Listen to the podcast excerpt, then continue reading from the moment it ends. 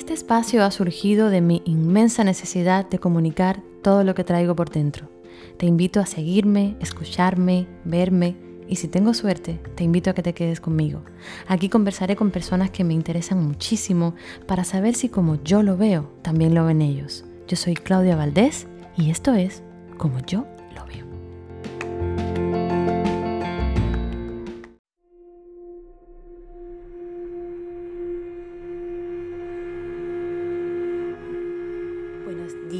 buenas tardes, buenas noches, en cualquier parte del mundo que estés, donde quiera que te encuentres. Hoy te traigo un tema un poquito complicado.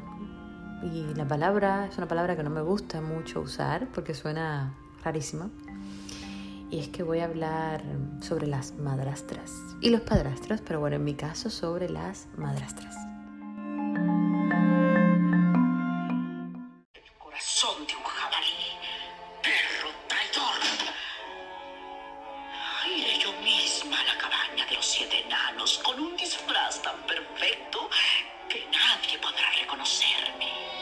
Así, ese es el cliché que conocemos de las madrastras. El que sale en los dibujos animados o muñequitos, como le decimos en mi país, en Cuba. No sé por qué me dio cuando estaba ideando, ¿no? escribiendo este capítulo, por entrar en Google y buscar el significado de la palabra madrastra. Y es que no se van a imaginar lo que encontré. Bueno, pues madrastra, según Google, y lo pueden buscar ustedes, dice nombre femenino de la esposa del padre de una persona que no es su progenitora, y ponen el ejemplo, ¿no? Sus padres se divorciaron hace tiempo y en realidad se relaciona más con su madrastra que con su madre, qué sé yo, ese es el ejemplo que pone. Y el segundo ejemplo, que fue el que más me impresionó, dice, madre que trata mal a sus hijos.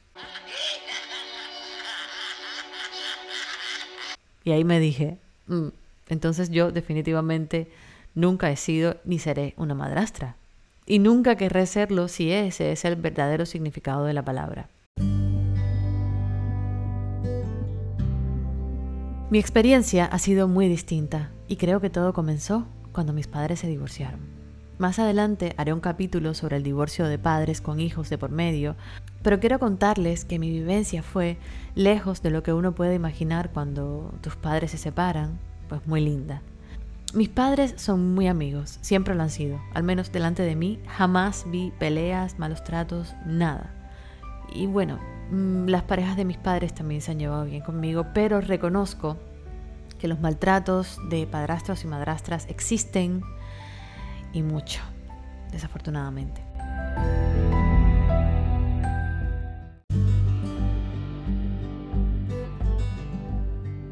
Cuando conocí a Alexis, mi pareja de ya 10 años, yo tenía 23 y jamás había salido con nadie que tuviera hijos. No tenía ni idea de cómo era enfrentar un tema así. Me quedaba muy, muy, muy lejano. Sobre todo me preocupaba mucho cómo lo tomarían ellos, ¿no? Los niños. Cómo se sentirían con un ser completamente extraño que de momento se colaba en sus vidas. Y para mi sorpresa, los niños que me encontré eran dos seres maravillosos, encantadores y muy, muy inteligentes, que eh, enseguida sacaron la parte infantil que yo siempre he tenido conmigo y que además me recordaban mucho, mucho a mi hermano, que es como, como ellos, 12 años menor que yo, y a quien uf, adoro con locura. En mis redes sociales me preguntan mucho que cómo he hecho para tener una relación tan linda con América y con Leo, que son los hijos de mi pareja.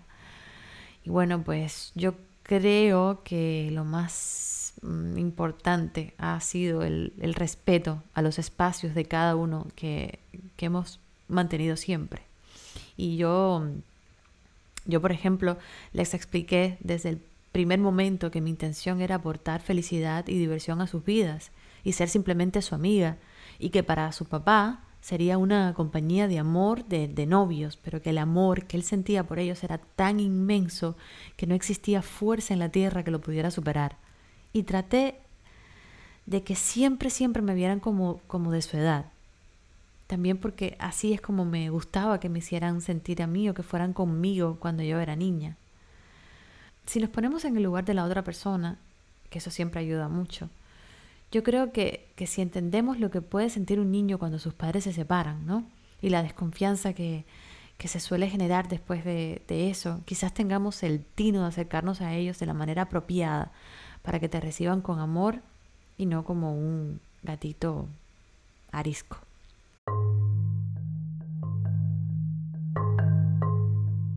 Así que te invito a que hagas este ejercicio. A ver si esto te ayuda. Si acaso estás tú en, una situación donde te sientes incómodo, donde no te llevas bien con los hijos de tu pareja, pues vamos a intentar hacer este ejercicio a ver si de alguna manera te, te es favorable. Piensa por un instante cómo te gustaría que te trataran y te hablaran si tú fueras un niño.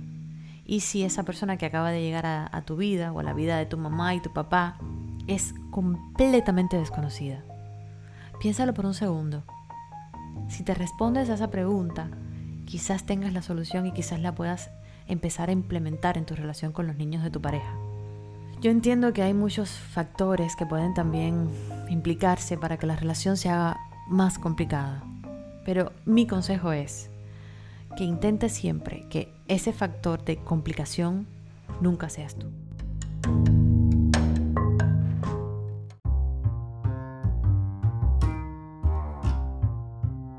Mi invitada es puro talento y pura sensibilidad. La conozco desde que tiene nueve años y la adoro como si tuviera mi misma sangre. Nos hemos convertido en mejores amigas y en muchos momentos en confidentes.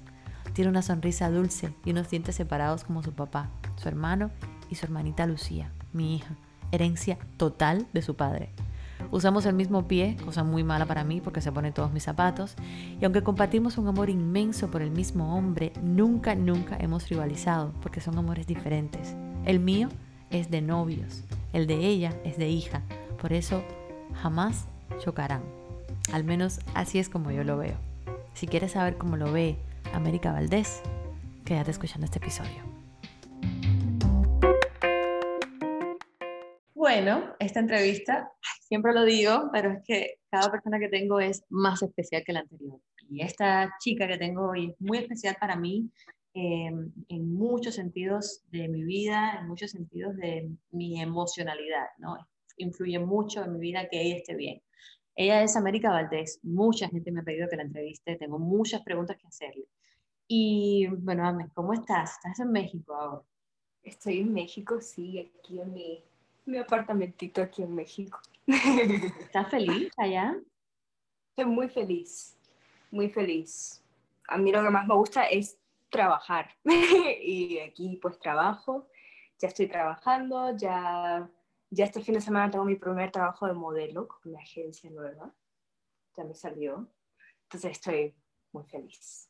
Qué emoción. Bueno, voy a empezar porque el morbo que tiene la gente de saber de nuestra relación no lo puedo saltar, ¿no? Aunque tengo muchas preguntas mucho más interesantes que esa, pero creo que nuestra relación es una relación muy especial que no se da en todos los casos de la famosa frase madrastra y jastra. Nosotras no somos eso, somos amigas, pero eh, me gustaría empezar un poco, retroceder hacia tu infancia y saber cómo fue esa primer, cómo fue ese sentimiento tuyo de una niña que ve que su mamá y su papá, todavía yo no existo, que su mamá y su papá se separan. ¿Cómo fue esa primera sensación cuando, cuando, cuando te dijeron que ellos no iban a estar más juntos? Bueno, algo muy interesante de eso es que la, la, primera vez que a mí me contaron eso, me cuenta mi papá que estábamos en la calle, estábamos caminando, y que yo me puse a gritar, no quiero, no quiero.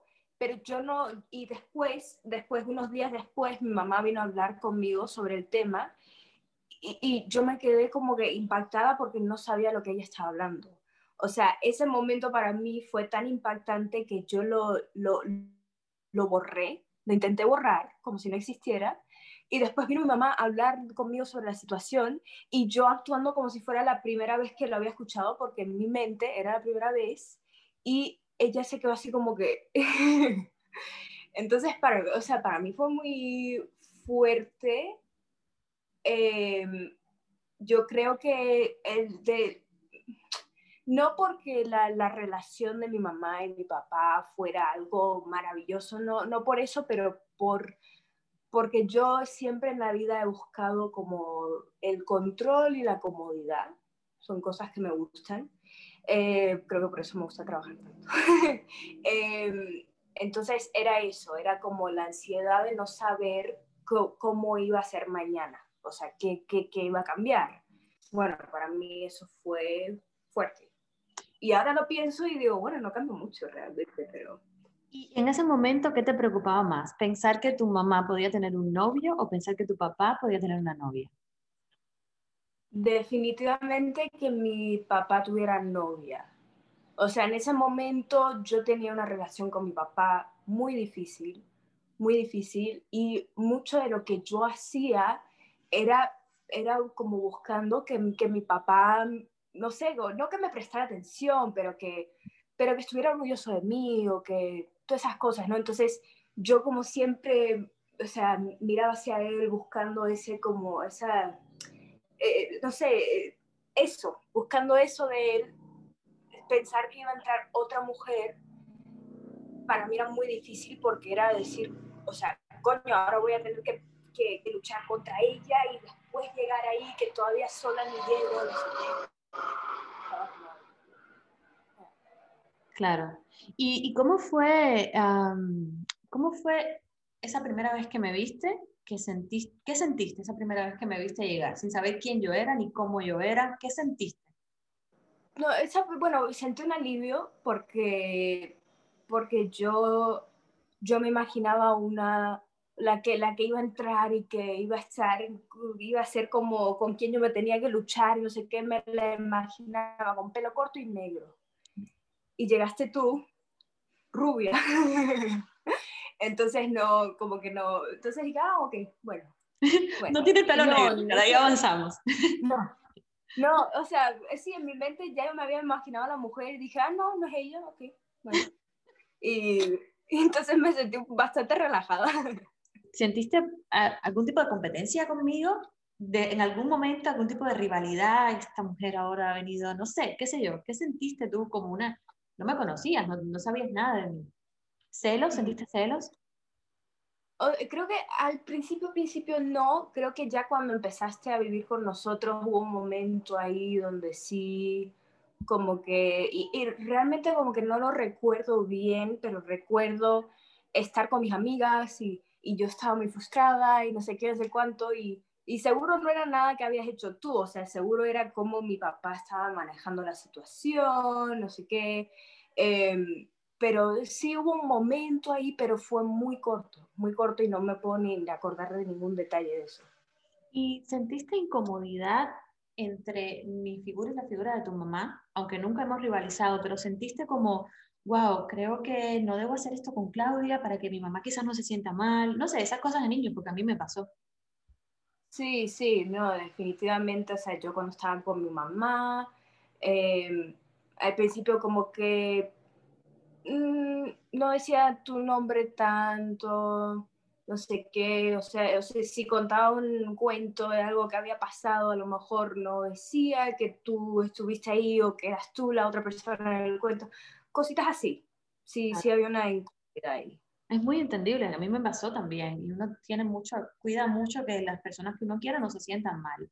Yo estaba recordando eh, una noche que nos fuimos a Bimini y tú eras muy chiquitica, tendrías, qué sé yo, 11, 10, 11 años, eras pequeña todavía. Y me acuerdo que estabas durmiendo en otra, en otra habitación y como a las dos y pico de la mañana yo siento, Clau, Clau. Y fui corriendo y me dijiste, por favor, quédate aquí que me da miedo. Y tuve que dormir contigo agarrada de la mano hasta que ya te dormiste. Y cuando te iba a quitar la mano, me lo apretabas y no me dejabas irme. Y eso fue muy especial para mí. Yo sentí, nunca he sentido con ustedes Contigo tengo una relación muy especial porque eres hembra, entonces, claro, es mucho más la cercanía, pero con los dos siempre he sentido que soy una amiga o alguien que viene a ayudar, no, no, una, no nadie que viene a imponer nada, ¿no? Y creo que eso siempre ha prevalecido y siempre hemos dicho, tú eres mi mejor amiga, yo soy tu mejor amiga y ha sido maravilloso. Bueno, entonces saliendo ya del tema este del morbo que la gente pensaba, yo creo que también nos llevamos muy bien porque nos hemos respetado mucho, eh, tú eres una chica muy madura, muy inteligente. Creo que eso es también una, por una de las razones por las que hago este podcast contigo. Porque este podcast se escucha ya en más de 105 países. Lo escucha mucha, mucha gente y yo quiero que los jóvenes más jovencitos que me escuchen te conozcan. los que todavía no tienen la suerte de conocerte como te conozco yo. Entonces me voy a salir de esa, de esa anécdota de nuestra vida y voy a pasar un poquito más a tu etapa ya de, de maduración. Quiero saber cómo te ves ahora, cómo se ve América ahora con la edad que tienes, viviendo sola en México. ¿Cómo te ves? Estoy muy orgullosa de mí misma, realmente. Eh, lo estaba pensando ahora mismo. Dije, ¿quién a los 18 años no, no solo se va a vivir solo, se va a vivir solo en otro país y en medio de una pandemia? Dije, hay que tener huevos, hay que tener huevos y creo que lo estoy haciendo bastante bien para la situación. Eh, no sé, me siento muy bien, me siento ya en, una, en un momento en mi carrera, en el, un momento en que yo he estado luchando mucho tiempo para llegar aquí. Eh, o sea, yo, yo trabajo desde los 13 años, trabajo yo en el mundo del modelaje, yo me metí a los 13 años solita y lo he hecho casi todo sola. Eh, y entonces ahora poder llegar aquí y, y, no solo en el modelaje, sino también en la actuación, que nunca me lo esperaba, también en la música, haciendo unas conexiones con diferentes artistas y, y creando proyectos que, que, bueno, que me siento muy orgullosa, porque miro, miro atrás un año y no, no me lo hubiera imaginado que estaría aquí. Yo tampoco, yo tampoco. Bueno, yo siempre creí mucho en ti, pero pensé que te demorarías más en hacer lo que yo hice a tu edad. Yo también a esa edad me fui sola a otro país y creo que se requiere de muchísimo valor para hacer eso. Ser la hija de Alexis Valdés y Paulina Galvez, pues siempre, soy la hija de Alexis Valdés. No, coño, y de Paulina Galvez, que tienes una madre también, pero donde vivimos, en la ciudad de Miami, eh, tu papá es muy, muy conocido entre todos los cubanos, no solo en Miami, sino en el mundo entero. Ser la hija de Alexis, eh, ¿qué, qué, ha, ¿qué, ha, sido para ti en tu vida? Pues lo, lo, he disfrutado mucho, realmente. O sea, he sentido que, que siempre donde hay, donde hay un cubano hay, hay familia. ¿no? Donde sea que esté, en, en, todas las escuelas en las que he estado, o sea, todos los cubanos creo que, que me, han, me han tomado la mano como si fuera yo otra sobrina de ellos, gracias a, a eso que tienen, ese, esa sensación que tienen hacia mi papá, ese cariño que tienen hacia mi papá.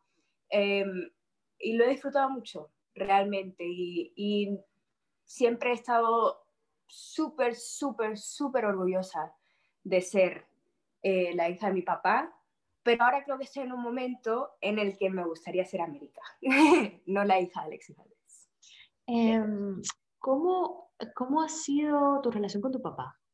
Ahora, pues muy bonita, mejor amigo. Eh, sí, sí, nos queremos muchísimo. Eh, tenemos, o sea, eh, tenemos maneras de pensar muy diferentes y maneras de movernos en el mundo muy diferentes que chocan a veces, eh, pero ahora mismo tenemos una relación muy, muy bonita. ¿Y qué significa él para ti? Creo que eh, creo que creo que es como el símbolo más grande que tengo del amor, ¿no? Porque antes tenemos una relación muy difícil y creo que el amor nos ha llevado a este momento. Entonces, para mí es como el ejemplo de eso. Qué hermoso, qué bello. ¿Tú de dónde eres, mujer? Porque eres, tienes una mezcla en esa sangre de tantos lugares y de momento sueltas un sí y de momento ese es un más española. ¿De dónde eres tú? ¿Dónde naciste y de dónde te sientes?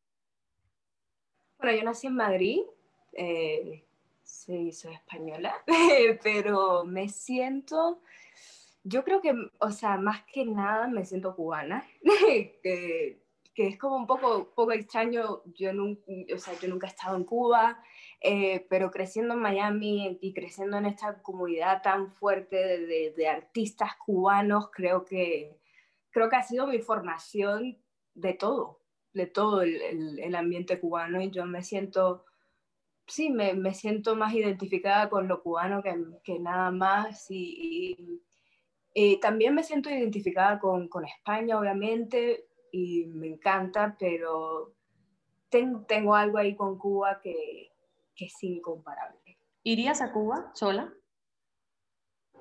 Yo quiero esperar a, que, a poder ir con mi papá. ¿Y por qué no vas con tu papá? Porque no lo dejan entrar. ¿Y por qué no lo dejan entrar? Por... por, por, por expresarse, porque por, por, no estar de acuerdo con lo que hace el gobierno y por, y por no querer callarse la boca para poder ver su tierra. Tengo entendido. Tú tienes un poco de esa... Voy a pasar un poco a hablar de, de lo interesante que, me, que te me has vuelto por tu pensamiento, ¿no? Una de las cosas por las que yo te admiro tanto es por lo claro que, lo claro que tienes tus ideas y la cantidad de justificaciones que das cuando estás segura de algo. Me ha llamado mucho la atención que has sido muy abierta en las redes sociales, has sido muy transparente y has contado cosas que yo creo que a lo mejor quizás yo no, no contara o, muestras cosas que a lo mejor yo no mostrara, porque tenemos personalidades diferentes, pero eso es lo que me hace admirarte mucho. Has tenido últimamente una fuerza muy grande en el activismo eh, por los derechos de las personas negras, que aquí están, eh, la gente está muy confundida con ese tema. Y yo quiero que nos ubiques. ¿Por qué te has abanderado tanto en ese tema y qué sientes que se debe cambiar para que esto empiece a, funcionar como tú sientes que debe ser? Eh, bueno, yo más que nada en este mundo soy amante de, de, la gente. O sea, a mí lo que más me importa es, es que esté bien, bien, la gente. Entonces, mis, mis ideas políticas y sociales van mucho hacia eso, hacia que esté bien la gente.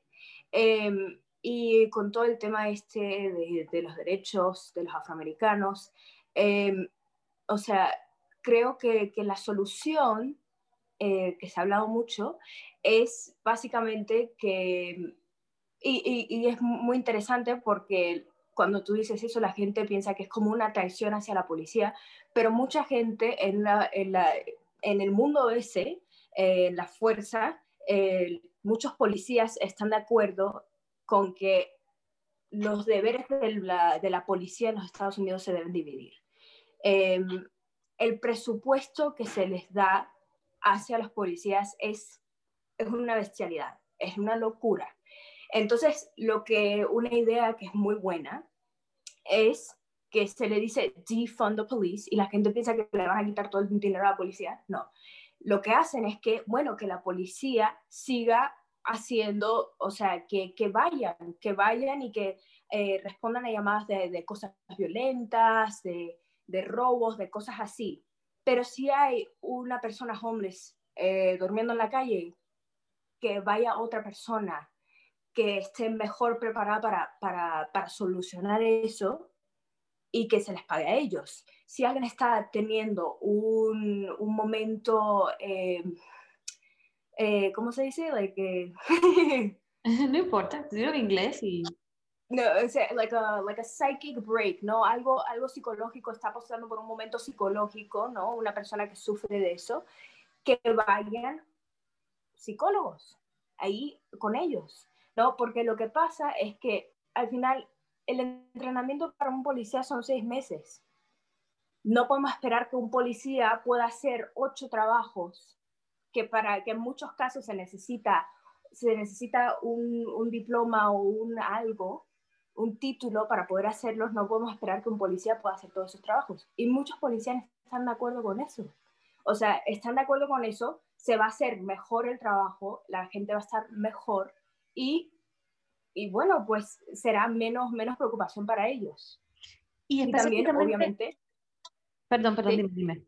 Ah, y, bueno, obviamente alargarle el entrenamiento a los policías. ¿Qué? No, perdona, te decía que específicamente, por ejemplo, en el caso de las personas afroamericanas o las personas negras, que ahora se dice así, pero toda la vida se ha dicho piel oscura, piel negra, como mi piel es blanca. Eh, en este caso, ¿por qué tú sientes, por qué, te, por qué em, sientes que necesitas entrar ahí y, y, y defender a esa gente? ¿Qué está pasando para la gente que no lo sabe? ¿Qué es lo que está pasando? Pues siento porque que somos una comunidad, la comunidad latina, lamentablemente somos una comunidad muy racista. Y muchas de las cosas por las que pasan ellos se ven en nuestra, en nuestra comunidad también. Son los afroamericanos y los latinos los más metidos en las cárceles.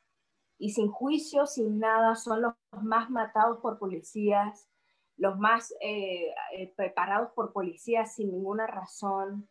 O sea, al final nos afecta a nosotros también. Es nuestro problema también. eh, lo que, o sea, creo que porque la gente no lo entiende y no quiere hacer el trabajo de entender o de educarse, eh, pues, pues deciden no, no, meterse en eso. Y por el, por, por el prejuicio que le ponen a, a las cosas, ¿no? Por, por todas las, las, cosas que se ven en Facebook que se van así transmitiendo así.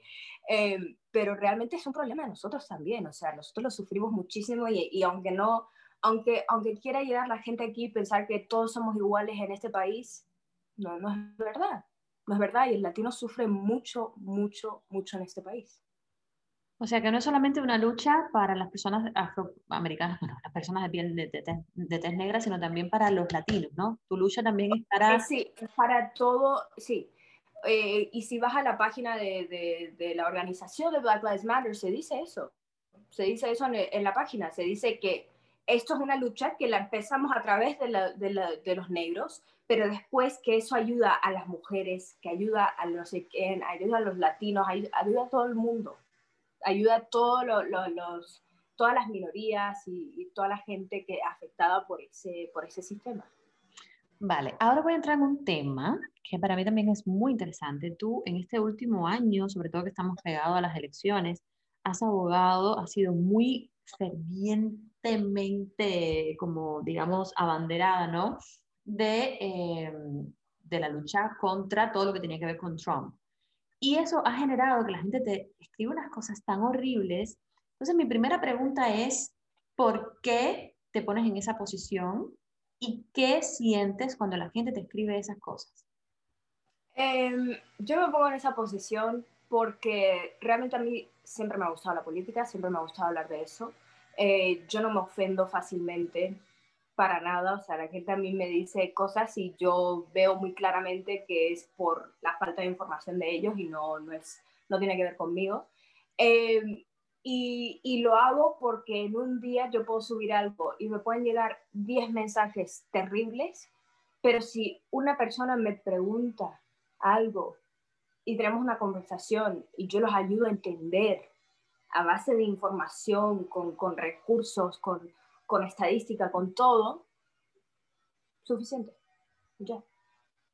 O sea, ya, ya el trabajo se hizo y, valió. ¿Crees que tú eres una persona muy inteligente y siempre has sido muy como eh, equitativa? ¿Tú crees que hay algo de la administración de Trump que haya sido positivo? ¿Realmente? ¿Sientes que hay algo que tú digas, mira, si esto me parece que estuvo bien? Bueno, eh, obviamente la economía tuvo un buen momento, pero después no sé, se jodió completamente. Eh, a ver, eh, a lo mejor la manera en la que, eh, en la que fue contra la gente, la gente en poder en Cuba y en Venezuela, en lugares así, eso puedo, con, con, eso puedo estar de acuerdo, pero más que eso, o sea, realmente no, no se me ocurre nada que que me haya gustado.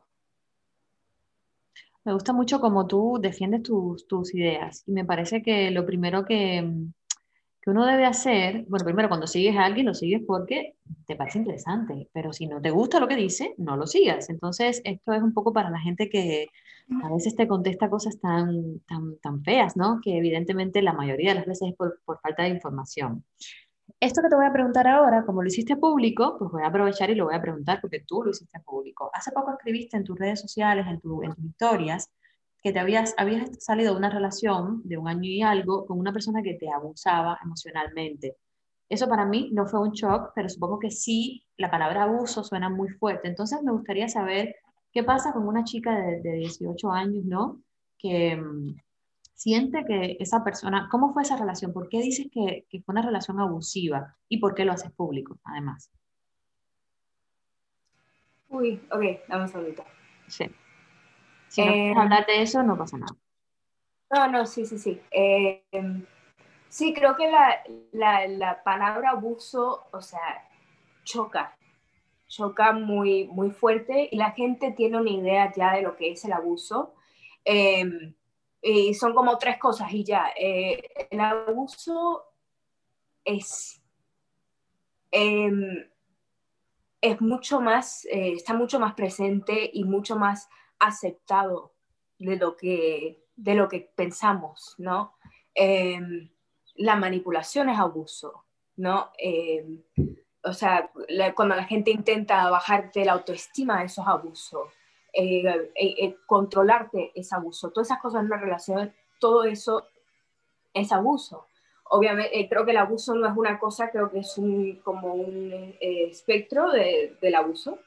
Em, y decidí hacerlo público porque porque había ya, yo, yo, había subido algo y alguien me había preguntado por qué dejaron de estar juntos y bueno, dije más o menos que fue una situación de abuso.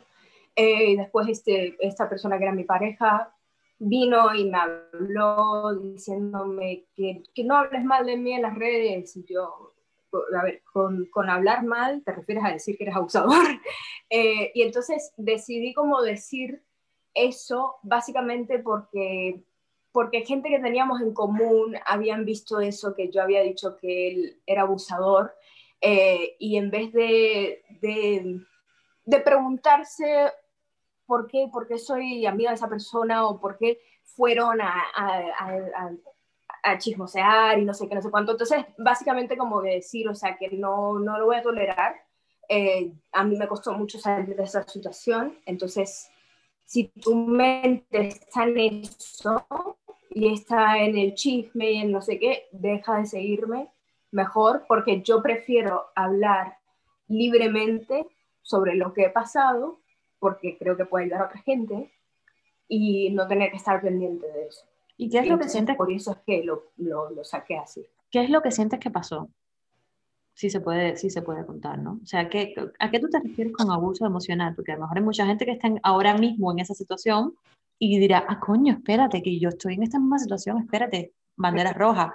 ¿A qué te refieres tú con abuso emocional? Sí. Em, un, control impresionante, o sea, yo tenía prohibido eh, mencionar a cierta gente, yo no podía hablar sobre la gente con la que eh, yo trabajaba porque me regañaba. Em, yo recuerdo yo, yo pasé como mi cumpleaños, lo pasé llorando porque me regañó por hablar con otra gente en la fiesta de mi cumpleaños, cosas así, ¿no? Que son como... Em, y entonces es, es, es, mucha manipulación, básicamente, es mucha manipulación. Y creo que te terminas en un estado que creo que mucha gente puede entender eso y, y sentirse identificados con eso llegas a un estado en el que prefieres, eh, eh, prefieres como que disculparte y, todo eso que, seguir la lucha. Tú sabiendo que no has hecho nada mal, prefieres como, prefieres decir, no, perdóname, no sé qué, no sé cuánto, aunque tú sepas que no has hecho nada mal, para no seguir la lucha. Y entonces lentamente lo que va pasando es que eh, tu, mente se confunde, se confunde y tú vas pensando que, que, realmente tú estás haciendo algo mal o que estás loca o lo que sea, eh, cuando no es, eh, no es, no, es, la verdad, ¿no? Em, entonces creo que es mucho de eso. También, o sea, otros, otros comportamientos que, que, que son como indicadores de, de, eso o de que vas hacia ahí o sea, cuando, cuando tu pareja eh, como que se burla de ti en frente de otra gente, o sea, yo sufría mucho con eso, que se burlaba de mí en frente de mi papá, en frente de mi familia, no sé qué. Entonces, ya son como eh, cosas que te van indicando que, que no vas hacia donde debes ir. ¿Y decidiste salir de eso y lo tomaste tú la decisión? Sí. Sí, pero me tomó mucho tiempo, o sea, yo yo intenté salirme de eso mucho tiempo. Eh, estuve como un año intentando salirme de eso eh, y no, no podía, hasta que me salió esta oportunidad de poder venir aquí. Y en un tiempo, un tiempo que estuve aquí sola, noté lo bien que yo me sentía sola, que no me, un, un bien que no había sentido mucho tiempo. Y me di cuenta que cuando, cuando me acercaba a una, eh, él iba a volver aquí, me iba a venir a ver, y que la semana eh, antes de que volviera yo no podía dormir, yo no podía estar quieta, eh, estaba llorando todos los días, tenía miedo, y llegó y ahí fue donde más o menos como que terminó eso, dije, no, no, o sea, no puedo. y a veces hace falta eso, hace falta alejarte de la situación para, para poder ver, ¿no? Y, y ahora, o sea, y bueno, eso acabó como hace tres semanas, em, y he estado pasando por un, un, momento que ha sido muy difícil, que es darme cuenta de todo lo que pasó, que no debería haber pasado, ¿no? Eh, cosas que pasaron que, que estaban muy mal que, y que no, que no deberían haber pasado, pero yo en el momento no, no lo podía ver.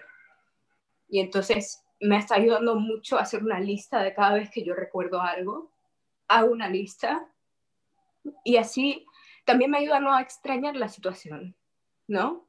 Porque vuelvo y miro la lista y digo, uy, no, qué horror, ¿no? Entonces lentamente voy así como sacando todas esas experiencias. No, y eres muy valiente porque tú estás sola en México. No, no, es que estás, no es que tienes una mamá, un papá, un Claudia, una abuela, un qué sé yo, que tú puedes llamar y ah, sin tomar, no estás sola. Eres muy, muy, muy valiente.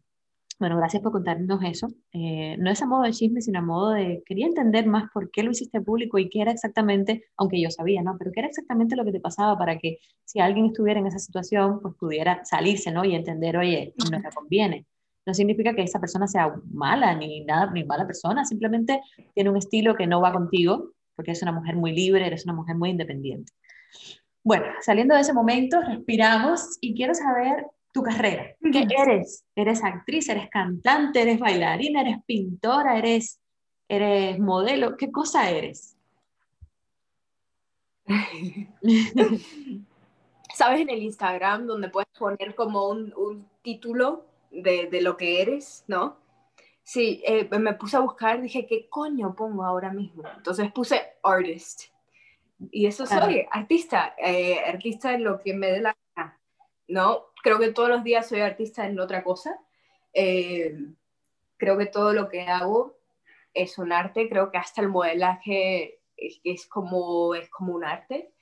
y bueno, entonces en lo que me deje la vida expresarme, pues ahí voy. ¿Y en cuál sientes más pasión? Porque yo definitivamente, por ejemplo, sé que actuando muero, o sea, a mí me gusta mucho cantar, pero es como una frustración, pero yo soy actriz. ¿En qué tú sientes ahora que estás incursionando en el mundo de la actuación? Que además nos quedamos fríos porque nunca pensamos que ibas a, a ser actriz, nunca lo pensamos, por tu personalidad, por todo, y tú misma estabas renuente a eso. Entonces, ¿qué, qué, sientes cuando cantas? ¿Te sientes más feliz cuando actúas, cuando pintas? ¿Qué, ¿Dónde sientes que eres completamente tú?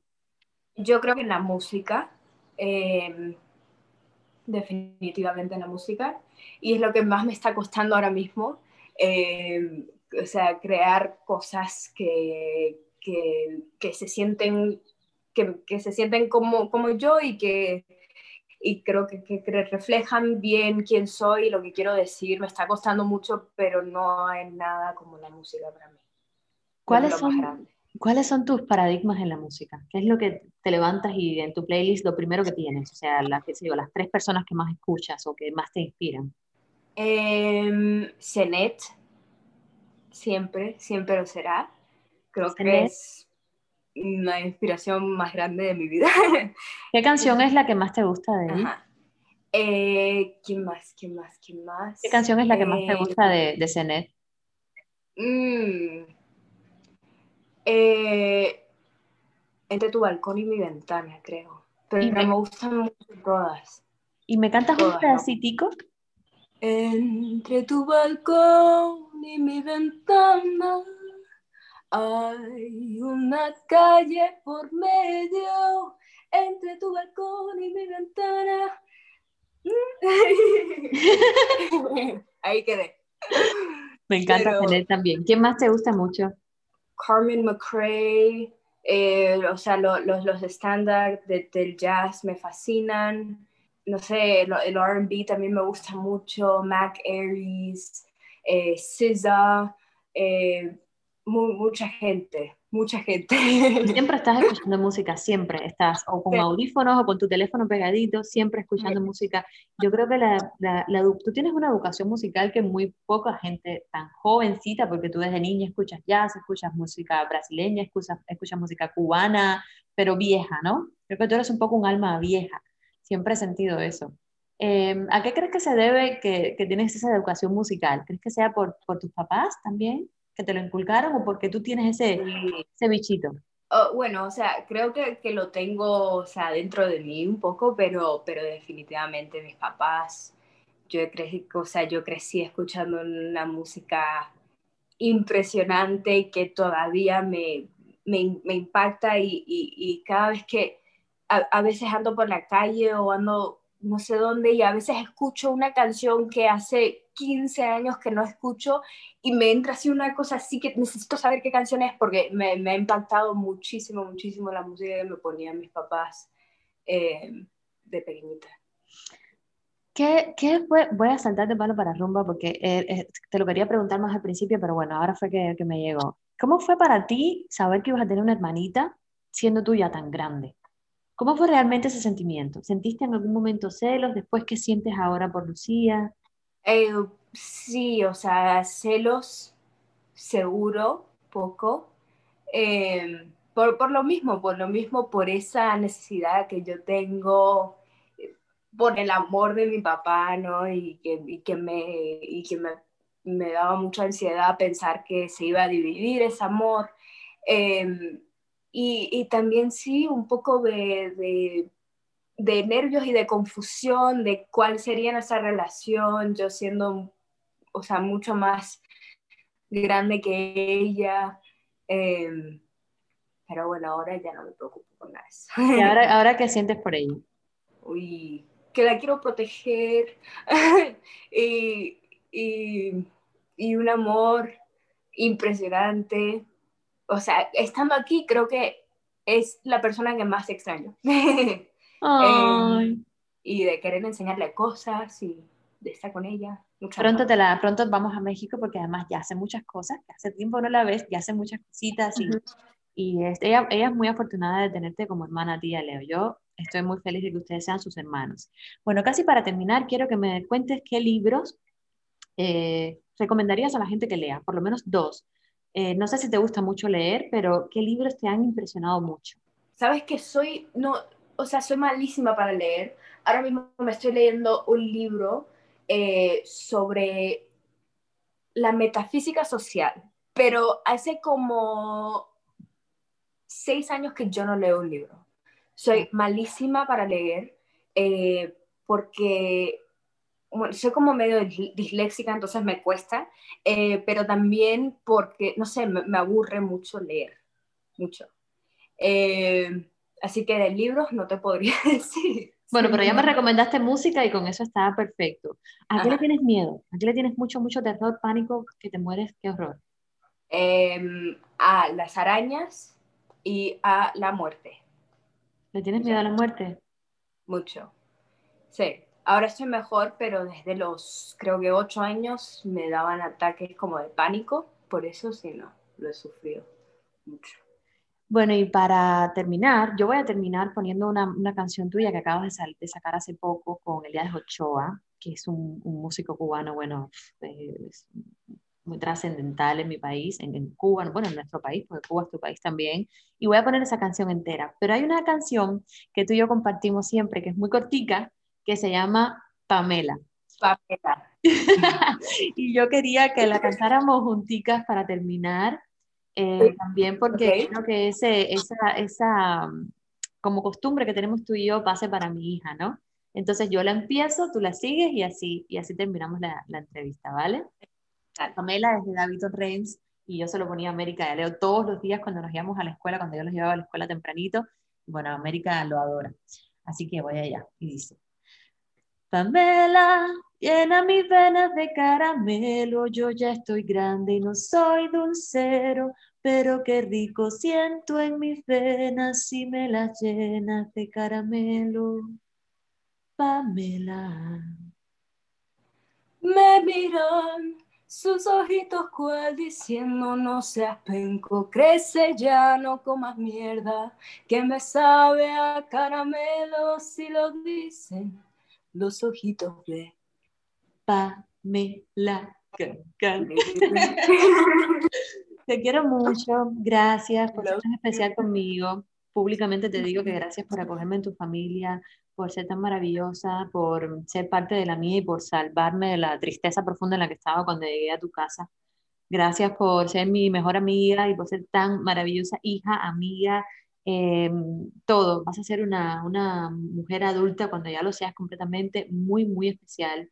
Deseo que estés en todos los billboards, en todas las pancartas de todos los países, que Hollywood te, te vea, que te vea toda la producción de cine español, que seas muy grande porque tú naciste para ser muy, muy, muy, muy grande y para cambiar a la gente. Así que te deseo lo mejor. Sabes que aquí me tienes como, como lo que necesites, como amiga, como abuela, como tía, como mamá, como hermana, como sobrina, como hija, lo que seas, aquí estoy para ti. Te adoro, te amo. Gracias. En el siguiente episodio estaré conversando con Luis Manuel Otero Alcántara, líder del movimiento San Isidro.